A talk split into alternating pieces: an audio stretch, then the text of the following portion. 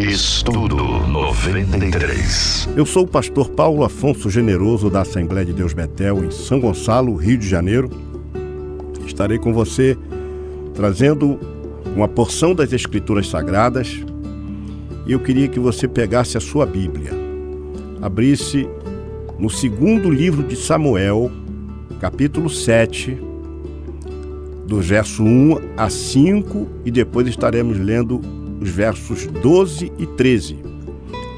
Estaremos estudando nesse domingo o governo de Deus sobre as nossas vidas.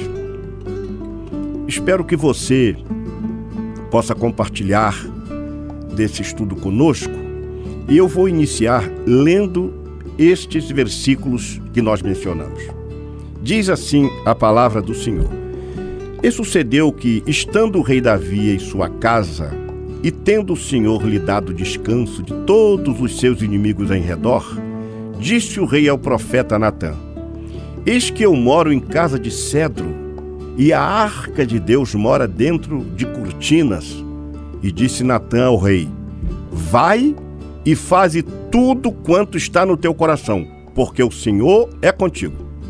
Porém, sucedeu naquela mesma noite que a palavra do Senhor veio a Natã dizendo: Vai e dize a meu servo Davi: Assim diz o Senhor: Edificar-me-ás tu uma casa para minha habitação?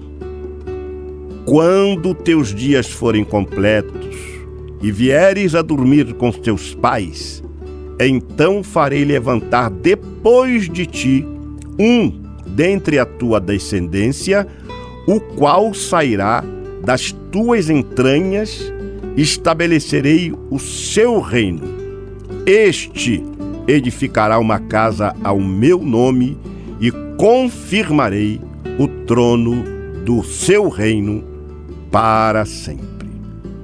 Meu querido irmão, meu querido amigo, quando nós lemos esse texto, há dois versículos aqui que são fundamentais versículo 3 e o versículo 5. O versículo 3 disse Natã ao rei, mas o versículo 5 diz: Vai e dize ao meu servo Davi, assim diz o Senhor. Temos aqui duas palavras: a palavra do profeta e a palavra de Deus pelo intermédio do profeta. E é isso que nós queremos conversar com você em função de nós, às vezes, acharmos que pela nossa qualificação, pelo nosso título, pela nossa posição, nós podemos decidir, podemos tomar atitudes independente da vontade de Deus. Por isso, a vontade de Deus deve sobrepairar sobre a nossa vontade, sobre a nossa vida. O livro de Paulo aos Efésios, no capítulo 5, versículo 17, diz assim: Por isso, não sejais insensatos, mas entendei qual seja a vontade do Senhor. A gente vê nitidamente um homem chamado Natão, profeta de Deus, e quando o rei apresenta o desejo de fazer uma coisa boa, que era construir um templo para a glória do Senhor, e Davi tinha uma boa intenção. E Natan, com base no pensamento do rei, ele ultrapassa a vontade de Deus e diz para o rei: vai e faz tudo. Quando o crente também quer imprimir a sua vontade em todos os atos de sua vida, sem consultar a vontade de Deus, tudo indica que poderá sofrer grandes prejuízos, tanto na vida material quanto na vida espiritual eu li uma frase de Tales de Mileto que diz o seguinte: A coisa de maior extensão no mundo é o universo. A mais rápida é o pensamento. A mais sábia é o tempo. E a mais agradável é realizar a vontade de Deus.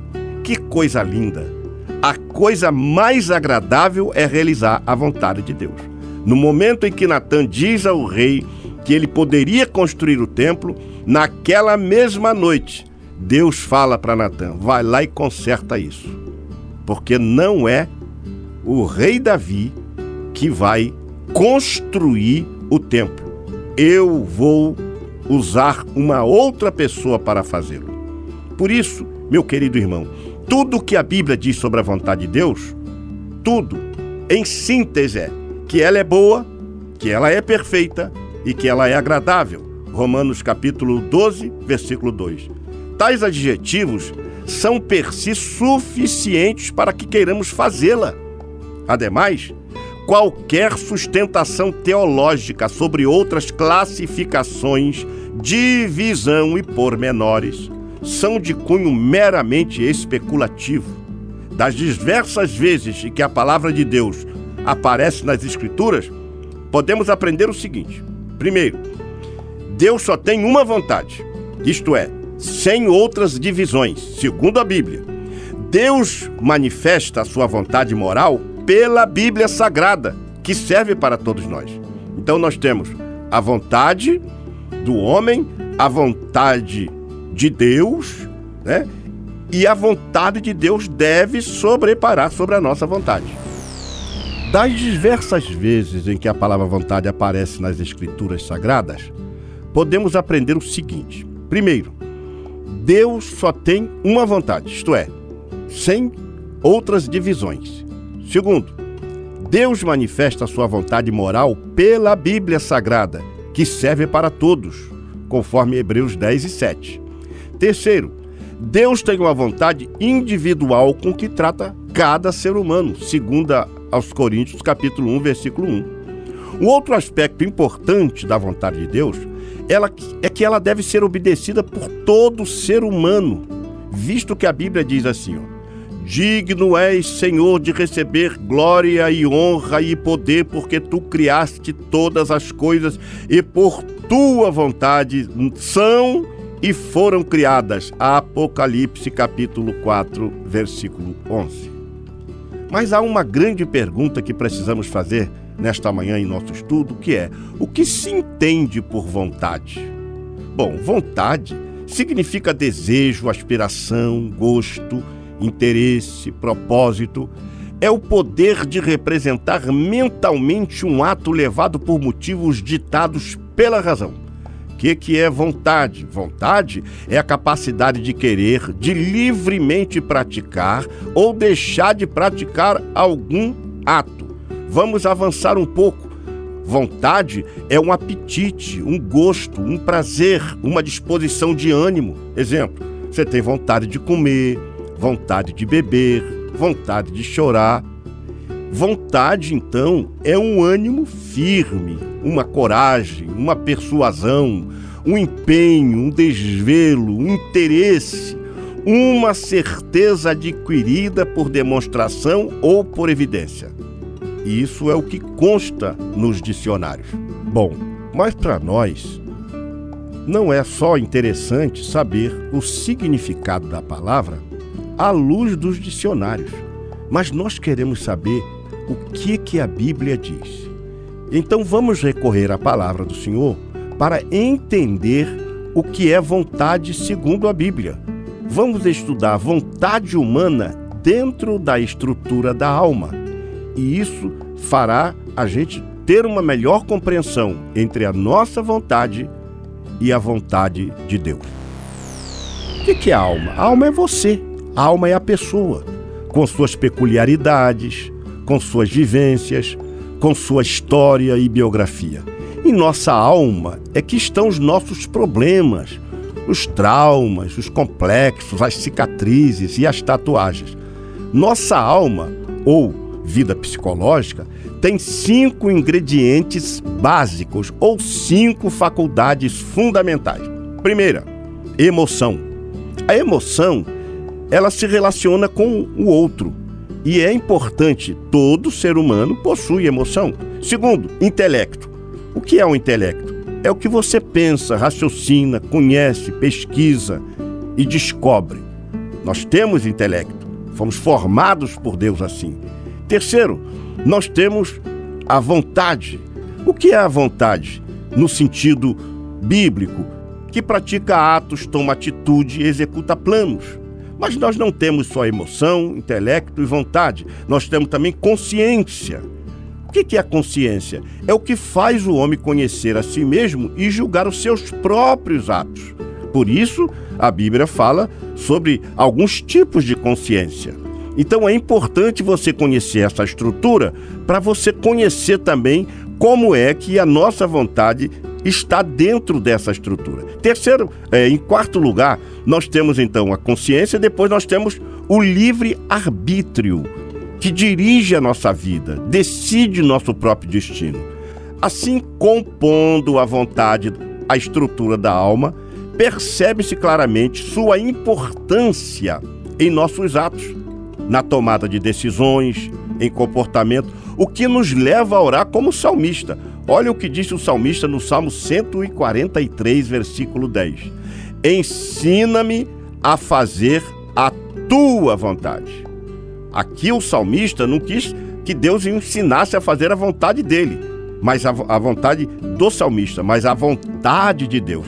Essa deve ser sempre a nossa oração, procurar pedir a Deus para nos ensinar a fazer a vontade dele. Agora, como é que eu posso então entender um pouco mais da vontade humana? Bom, a vontade é a faculdade de decidir, de organizar a própria conduta, o comportamento, e ela está associada ao livre-arbítrio. Há filósofos que afirmam que a vontade é composta pelo querer, o que chamam de apetite, pelo desejar, o que chamam de volição.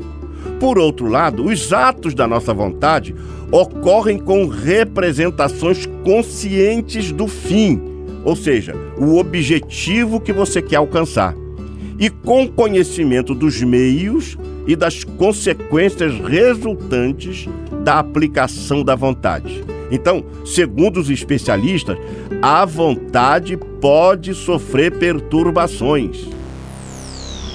Nós entendemos que a vontade pode sofrer perturbações, como por exemplo negativismo. O indivíduo tem uma resistência sem motivo contra qualquer tipo de impulso, ideia. O negativismo ele pode ser tanto passivo, onde o indivíduo se abstém de realizar qualquer ato, como também o ativo, onde o indivíduo realiza sempre o oposto do que lhe é pedido. Mas além do negativismo, nós temos uma outra perturbação da vontade que é a obediência automática.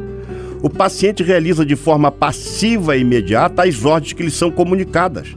E nesse caso, a vontade carece de independência e autonomia, e a vontade do paciente é dependente da vontade alheia.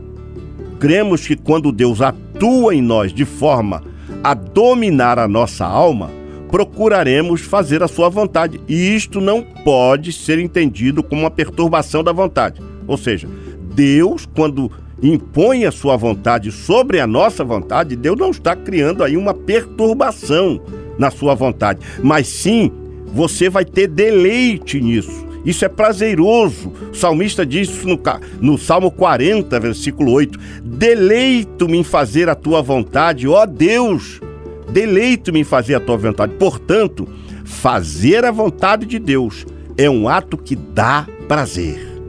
Mas a pergunta também que não pode calar é: a nossa vontade pode ser influenciada por Satanás?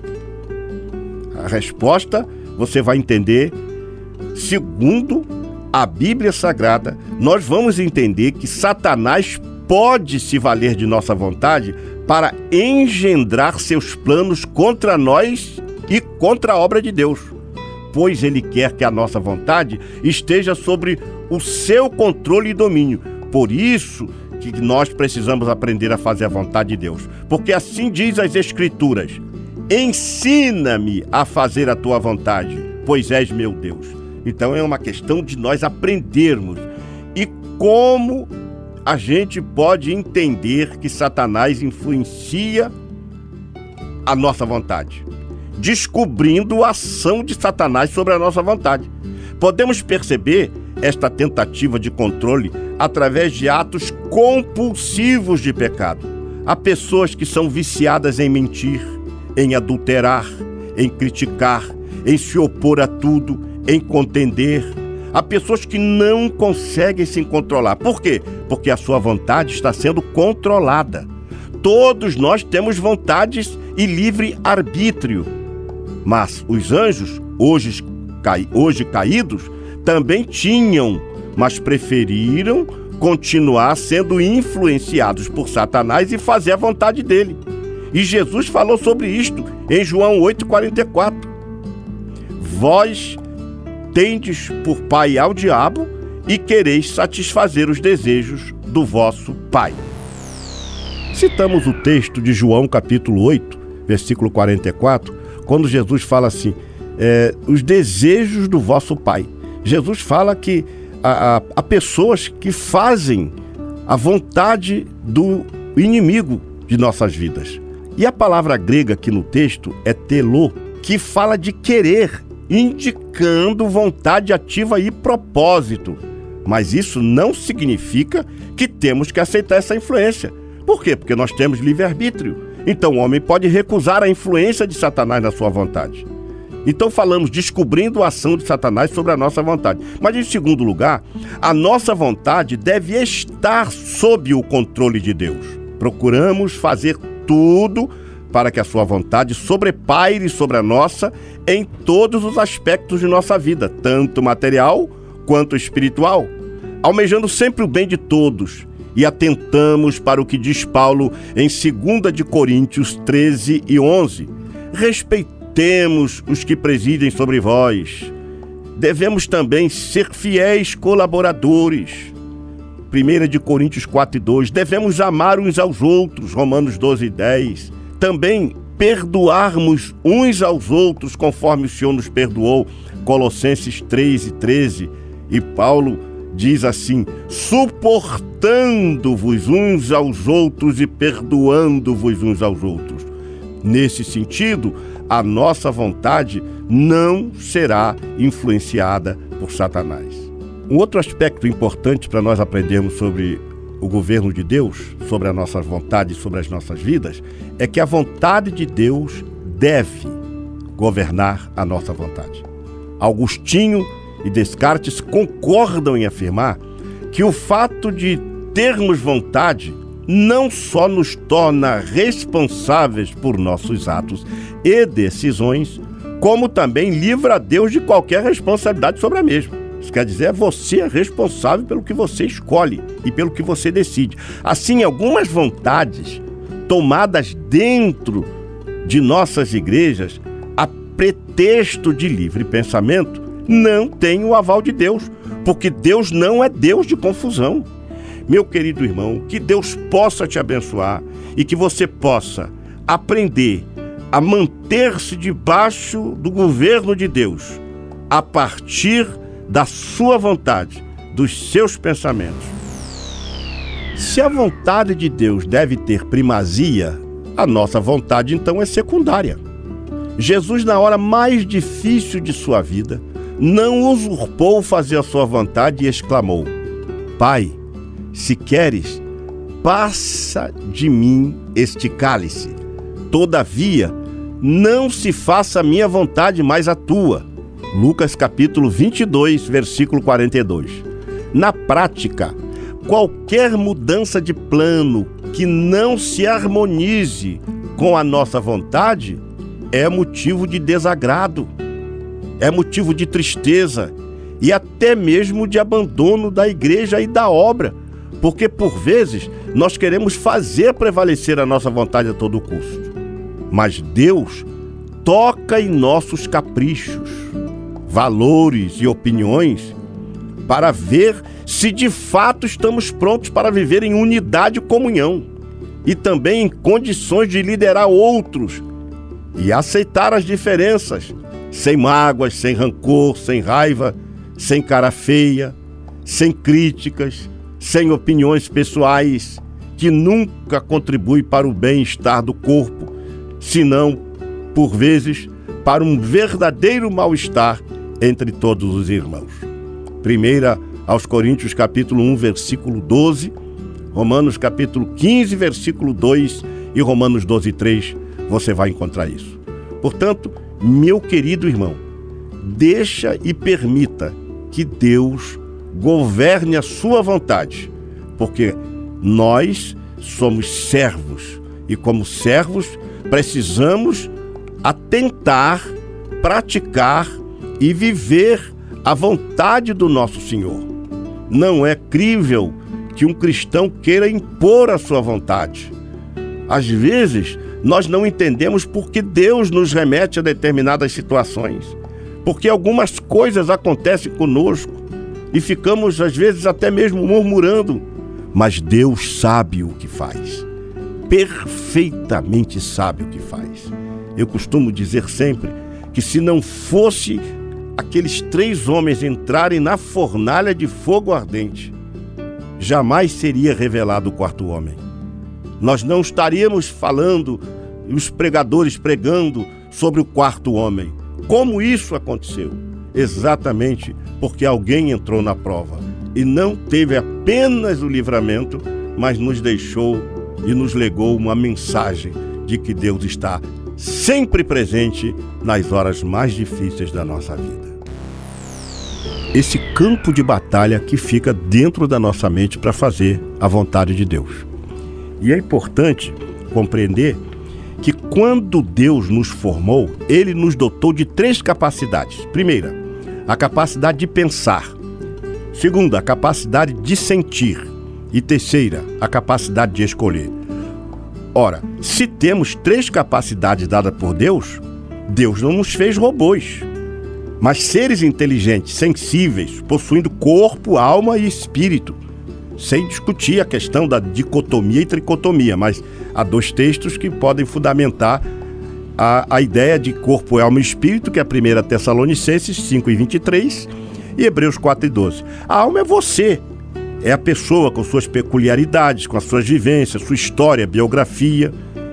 E é em nossa alma que estão os nossos problemas, os traumas, os complexos, as cicatrizes, as tatuagens.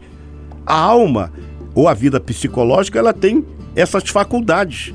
Nós mencionamos isso em alguns dos nossos estudos anteriores, que é a emoção, o intelecto, né, a volição e a consciência e o livre-arbítrio.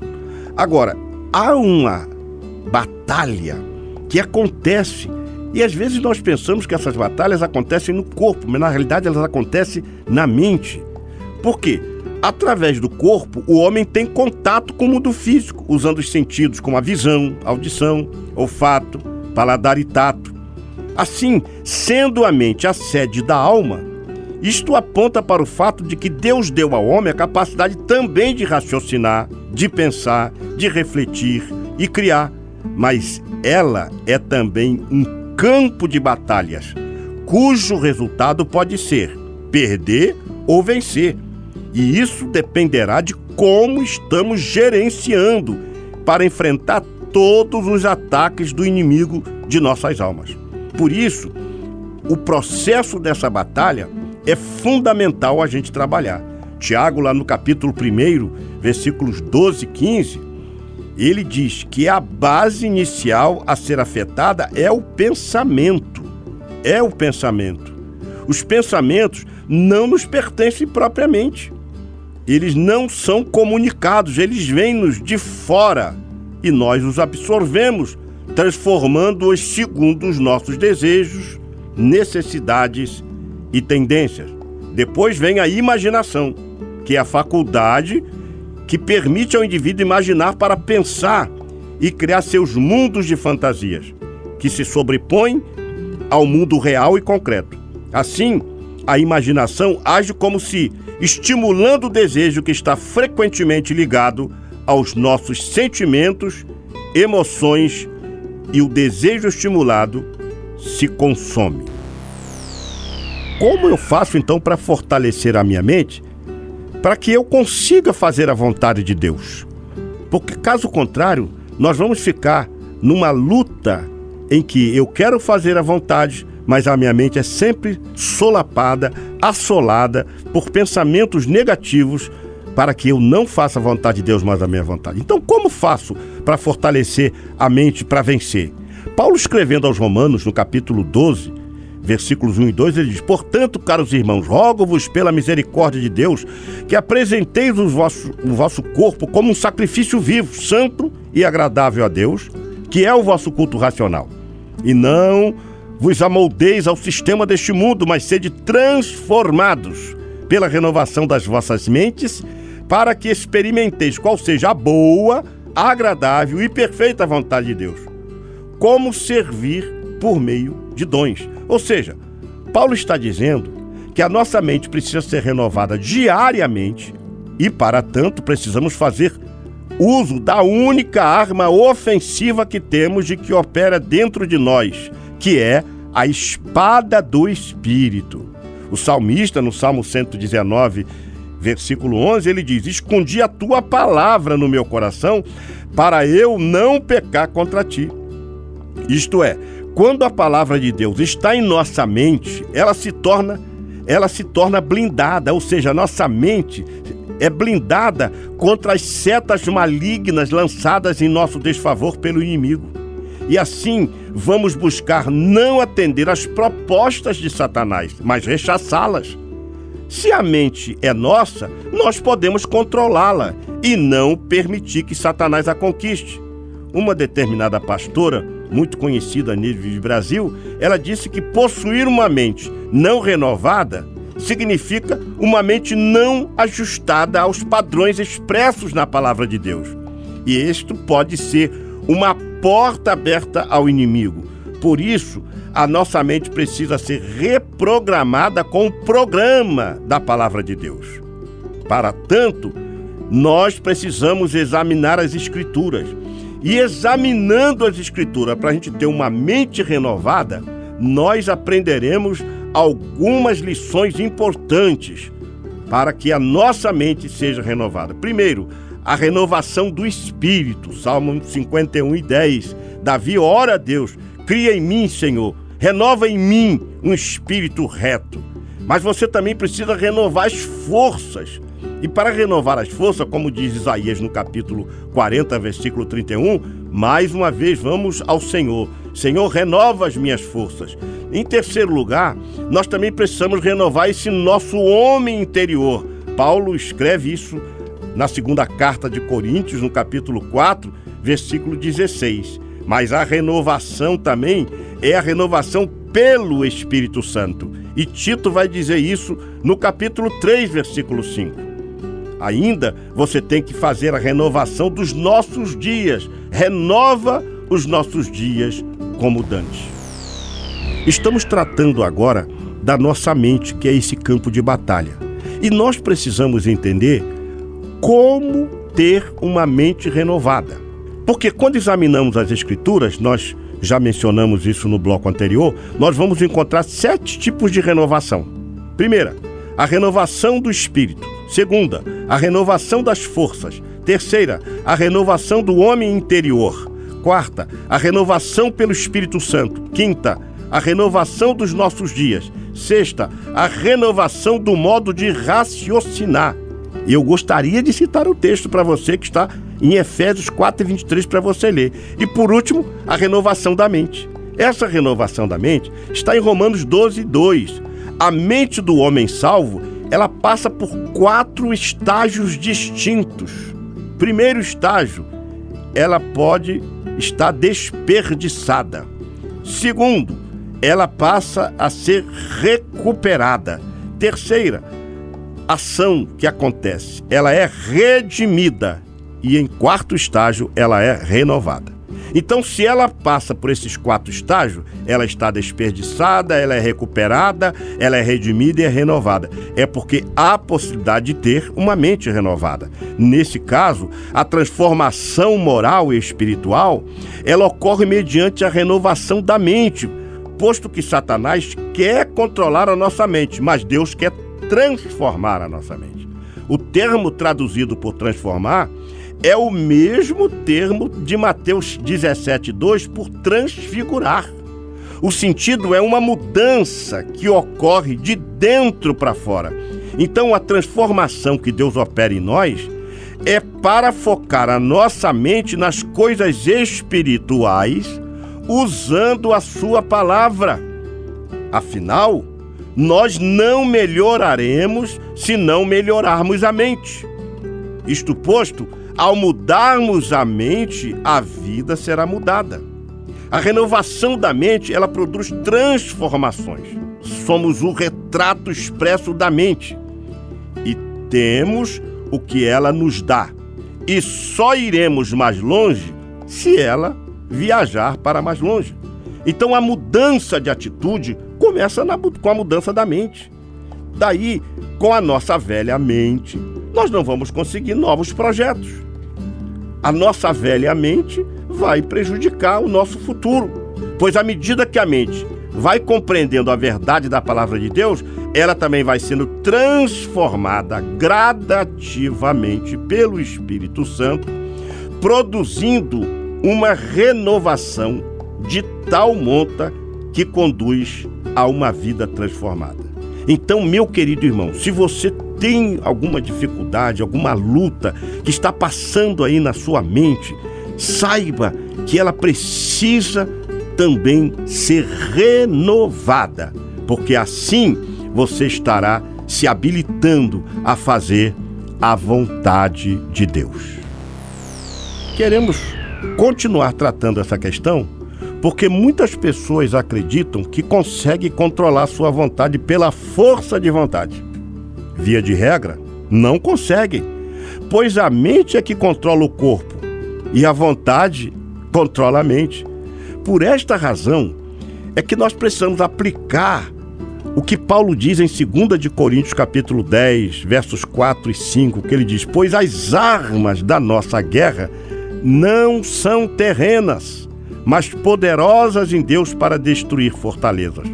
Portanto, destruímos vãs filosofia e a arrogância que tentam levar as pessoas para longe do conhecimento de Deus e dominamos todo o pensamento carnal para torná-lo obediente a Cristo. E Paulo ainda confirma isso em Colossenses 3 e 2, quando ele diz assim: pensai nas coisas que são de cima e não das que são da terra. Tal atitude não é o que se faz de vez em quando, não, mas é uma ação contínua para fortalecer a nossa mente de todos os ataques de Satanás, porque assim nós não deixaremos que a nossa vontade prepondere sobre a vontade de Deus. Mas fazendo isso, trabalhando também a nossa mente, nós estaremos nos habilitando mais e mais a fazer a vontade de Deus. É preciso ter uma renovação da mente. Não é crível que a gente viva ainda com velhos conceitos, com velhos sofismas, com velhos pensamentos. A gente tem que abrir mão disso tudo e procurar essa renovação. Porque há dois aspectos importantes para a gente compreender a importância da renovação. A Bíblia, quando diz pensar nas coisas que são de cima, nós precisamos entender dois aspectos importantes aí. Primeiro, é que a renovação é essencialmente moral. E segundo, a renovação é um imperativo. Ou seja, sendo ela moral, o texto de Romanos, ele confere com o texto de Efésios 4 e 23. É uma renovação puramente moral. Muitas pessoas acreditam que conseguem controlar a vontade pela força, mas não é possível. Por isso que elas não são bem-sucedidas. Na verdade, a mente, como eu já disse anteriormente, é que controla o corpo e a vontade controla a mente. E é por essa razão que nós precisamos fazer essa renovação moral continuamente. E a renovação também é imperativa, porque a renovação contínua é uma palavra de ordem pois a mente que não passa por de, um despertamento e renovação, ela não vai alcançar o sucesso, o resultado que deseja, pois o sucesso não é uma questão de popularidade, de posses ou prestígio, não, mas a conquista progressiva dos objetivos dados por Deus na nossa vida. Como o crente então deve fazer para ter uma mente renovada? Primeiro lugar, você precisa rejeitar as corrupções do velho homem. Efésios capítulo 4, versículo de número 22. Leia esse texto. e assumir a natureza do novo homem de forma gradual. Aí você leia o versículo 24 que vai te ensinar isso. O verbo grego usado aqui para renovação é anaveco, palavra que significa renovar, restaurar a vida, tornar-se jovem novamente. Só que aqui o velho não é renovado, mas o novo é continuamente restaurado, ou seja, dia a dia, pois a renovação é contínua. O texto não fala de restauração de algo ao estado anterior desejável, mas o aprimoramento contínuo de uma nova condição, ou seja, a dedicação da mente às questões espirituais do uso das Escrituras. E isto se faz também mediante alguns meios espirituais de desenvolvimento, como por exemplo a oração, que é a comunhão direta com Deus, a meditação, que é quando Deus fala intuitivamente com o homem, a santificação, sem a qual não se pode alcançar o desenvolvimento cristão, as boas obras pela frutificação, como a prática do amor, e o uso dos dons espirituais que nos conduz a um aperfeiçoamento, e ainda a consagração, que é um viver consagrado. Consagração é o ato de se consagrar. E quando a gente fala consagração, é estar consagrado, separado, dedicado, tendo um momento a sós com Deus. Isso é muito importante para a gente poder compreender a vontade de Deus na nossa vida e ter uma mente renovada. A adoração também, que se constitui no estilo de vida daquele que é verdadeiramente salvo, pois a Bíblia diz em João 4, 24 que Deus procura adoradores.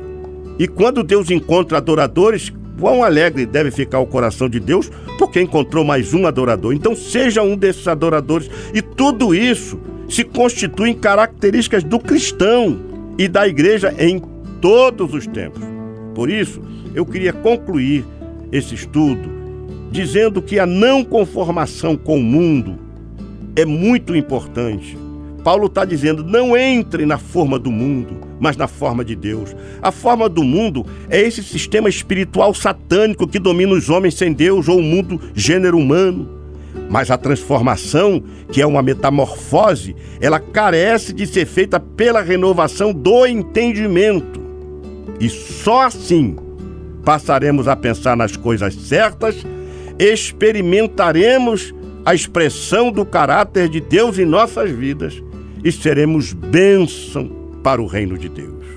Meu querido irmão, que Deus possa te abençoar e que você possa aprender a manter-se debaixo do governo de Deus, a partir da sua vontade, dos seus pensamentos, e que Deus te abençoe rica e abundantemente. Amém. Estudo 93.